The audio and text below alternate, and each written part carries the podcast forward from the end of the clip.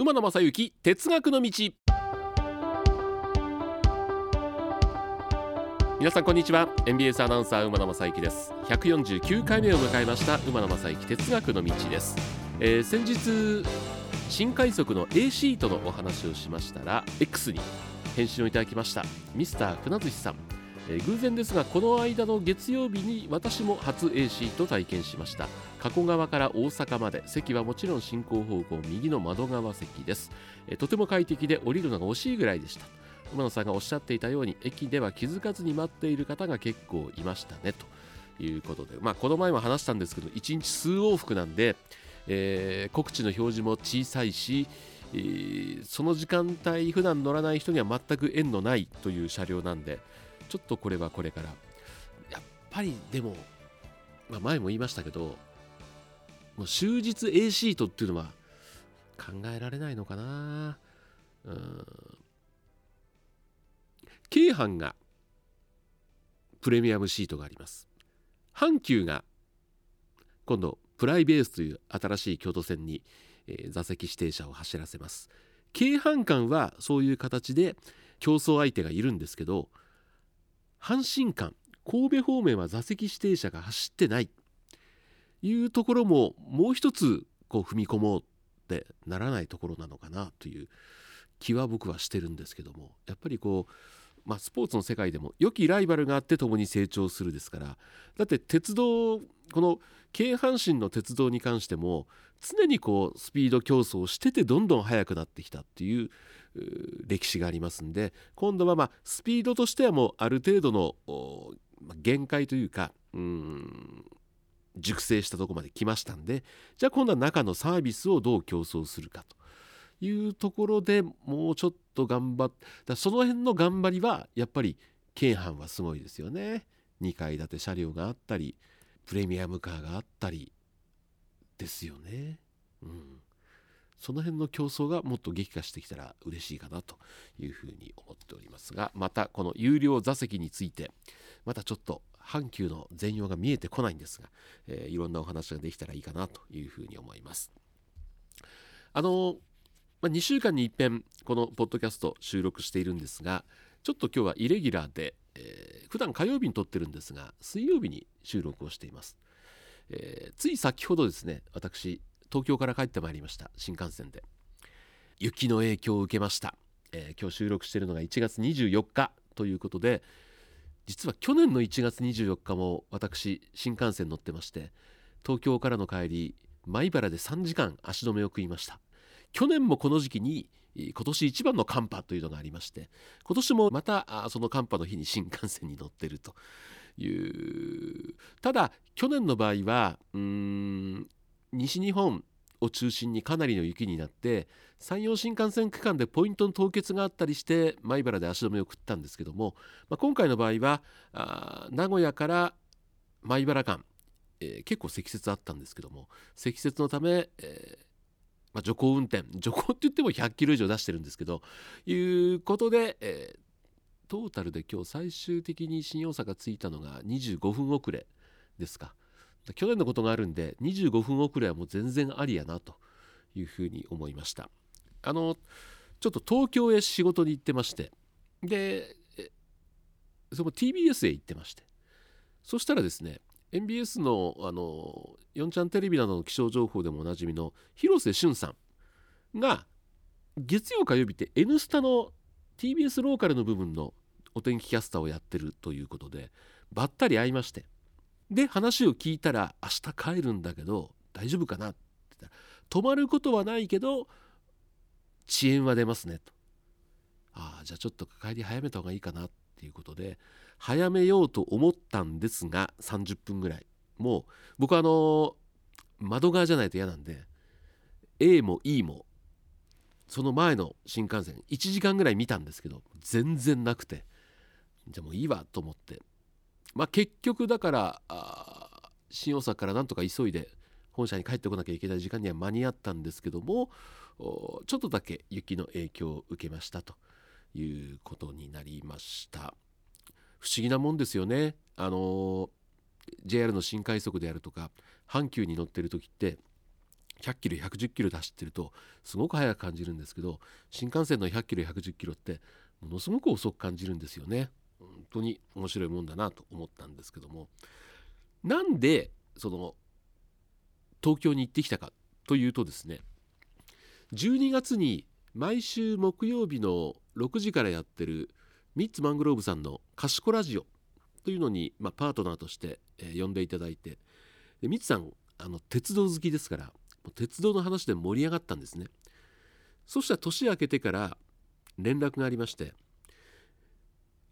我々のこのポッドキャストは M ラジのポッドキャストなんですけどもミッツさんが Amazon オーディブルの中のオリジナルポッドキャスト番組というのをスタートさせたと。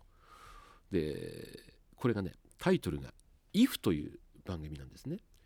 でぜひその、まあ、ゲストに来てくれないかということで行ってきました。えー、4本分。あの馬野正樹哲学の道は1分15分ですから4本取っても1時間半で終わるんですけどなんと、えー、1時間を4本取りました。4時間。6時に始まって終わったら10時半というすごいことだったんですが濃い話をしてまいりましたんで今週のテーマこれでいこうと思います。ミッツさんと語った新幹線。ということで、えー、ミッツさんと新幹線について、えー、4時間語ってきました。あの、私だけじゃなくてあのもう一人もう一人というかこちらの方が専門の方なんですけども元 JTB にお勤めで、えー、旅行雑誌旅の編集もやってて今はあのフリーになって地図とか近代史研究をライフワークとして新幹線全史全ての歴史ですねとか地形で読み解く鉄道路線の謎妙な路線大研究といったの著書も出されているという竹内正弘さんという歴史探訪家の方にも来ていただいていろんな話をしてきました。あのすいません僕こういうのポッドキャストとかあんまり詳しくなやってというのもなんです詳しくないんでこのミッツさんのがいつアップされていつから聞けるかというのはちょっと皆さん調べていただいたらいいかなというふうに思うんですけどもあのこれがですね、えー、バーチャメンタリティプログラムというまあ、サブタイトルなんですね。でこれ何かというとバーチャル×ドキュメンタリー。この2つを融合した新たなポッドキャストであると。いうことですね、えー、実際に起こった歴史的な岐路を多角的な視点で振り返りその時の歴史とは異なる選択が行われた場合に何が起きるかを探求するという番組で。で今回がその5番目のシリーズでもし新幹線のぞみがのぞみではなかったらということをテーマに4回にわたっていろいろお話をしてきました。1回目がですね大動脈東海道山陽新幹線とは。それから2回目がですね新幹線誕生からのぞみまで、ね、3回目新幹線のぞみはなぜのぞみになったのか。そして4回目バーチャメンタリーということで4つのブロックに分けてお話をしてきたんですけどまあまあ、えー、鉄道好きが揃ってましたんであっちゃこっちゃあっちゃこっちゃ話が飛んできましてね。でもやっぱりいろいろ自分が詳しいつもりでもまあ、得意な分野苦手な分野っていうのがありますんで3つマングローブさんならではの視点であるとかその歴史探訪家の竹内さんならではの視点であるとかで面白かったのがその歴史探訪家の竹内さんというのはいろんな視点から、えー、新幹線あるいは鉄道を捉えてるんですね。でよく新幹線で言われるのが、えー、政治家が力で引っ張ってきた駅。まあ有名なのが岐阜羽島ですよね、はい、大野万博さんという政治家が強引に作った駅だということをずっと言われてますけどもその竹内さんという方がいろいろ調べていくと決して強引に作ったわけではなくてやっぱり必然でできた駅だったと。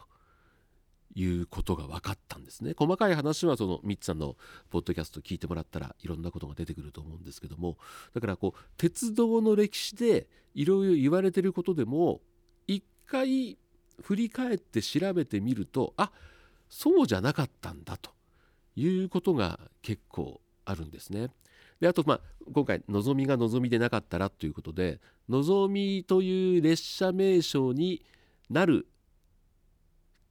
まあ、流れですか？というのも調べてみてでたまたまですね東海道新幹線が30周年の時に新幹線30年の歩みという、まあ、写真みたいのを JR さんから頂いて僕持ってたんで見たんですけども公募ってしてないんですよねのぞみはね。で最初いろんな形で、まあ、広告代理店とかコピーライターの人とかいろんなところから多角的に意見を集めて最初ねなんと2700種類の候補があったんですってでそれを社内の検討委員会とかで絞りに絞って40ぐらいに絞って最終的にあの阿川佐和子さんはじめ、えー、専門家3人の方と JR さんで話し合って、えー、決めたということで。でもその中にももしかしたら望みじゃなかったということで。これ有名な話ですね。阿川佐和子さんのお父様の阿川博之さんがいやこれよりもこの言葉の方が大和言葉でいいんだということで、まあ、変わったという。ただ面白いのがミッツさんはあの小玉と来て光ときました。音速から高速。それより速いものっていう時に何だろうと期待した時に望みになったと。望みという言葉にいろんな思いを託さなきゃいけない今世の中になってしまってるってことですごくがっかりしたって。高校生ですよ。僕は望みじゃなくてこれがいいのになという単純な鉄道ファン目線で考えてたんですけどもその辺の話もですね僕がじゃあ何が良かったのかとか、えー、ミッツさんは何が良かったと思ってるのかとか。どういう形で具体的に言うとその望みという相性が決まってがっくりきたのかっていうことをじっくりと語ってくれましたんでその辺のお話もね聞いていただけたらいいかなというふうに思います。でですね話はどんどんどんどんあのまあ、バーチャメンタリーといはいいんですが、まあ、妄想の世界に広がっていきまして、えー、まあ、いつできるかわからない中央リニア新幹線。が開通した時にじゃあ各駅停車タイプの列車、えー、いわゆる直行型主要駅停車これにどんな相性をつけたらいいかというとこまでですね議論が及びまして私はもう決めてるものがあるんです。えー、まあこれはミツさんの方の番組で聞いていただけたらいいのかなというふうに思うんですけどもあのかつてこの馬鉄でも全国のあの今ある特急の相性いろいろお話しましたよね。例えば寝台車だったら夜行列車だったらこういう系統があるとか特急はスピードが速い鳥であるとか海の名前とかあるいはその走ってる地方の名前とかいろいろある。あそうそう。でその歴史探訪家の竹内さんという方にお話も伺ったんですけども、まあ、かつて新幹線には夜行列車の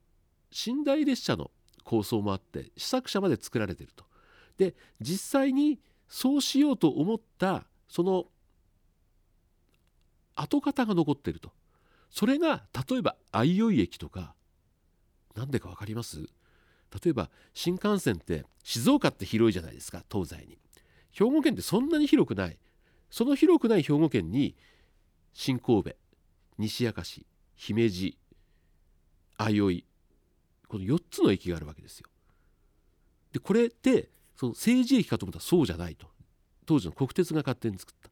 なぜ兵庫県のこの地域に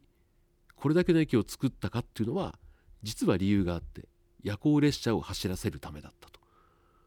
ね、東京博多間に夜行列車を走らせるとちょうどあの辺が西明石とか姫路の辺りが中間点なんですよ。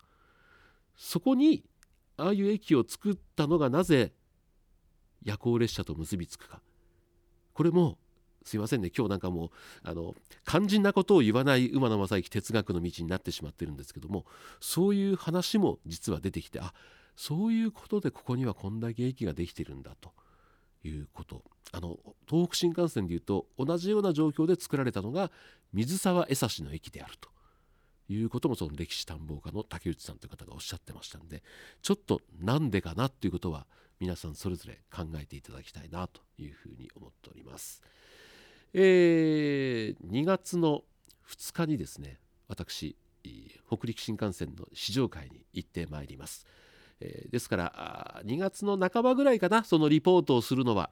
えー、ただですね、えー、この季節、え天気も不安定でございますんで。例えば今日なんかはサンダーバードがもう全部、え今日収録1月24日サンダーバードが全て運休となると敦賀までも行けなくなります。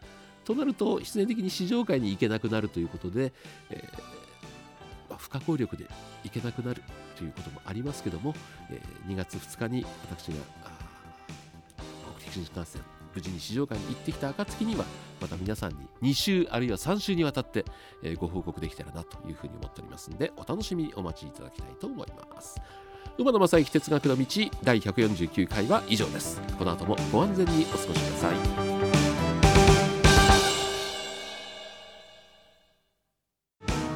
この番組「馬鉄馬野正幸哲学の道」はお聞きの皆さんからのご意見ご要望などを随時お待ちしております。宛先です。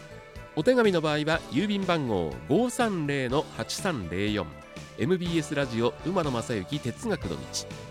郵便番号530-8304 MBS ラジオ馬野正幸哲学の道。旧ツイッター X の場合はアットマーク馬鉄 1179MBS アットマーク UMATETU1179MBS そしてメールの方メールアドレスは馬鉄アットマーク MBS1179.com UMATETU アットマーク MBS1179.com で皆さんからのご意見ご要望もしかしたらご指摘お叱りもあるのかななんて思いながらお待ちしております。皆様本日は馬鉄にご乗車いただきまして誠にありがとうございます。え次は終点茶屋町茶屋町でございます。どなた様もお忘れ物なきようにご準備お願いいたします。馬鉄またのご乗車お待ちしております。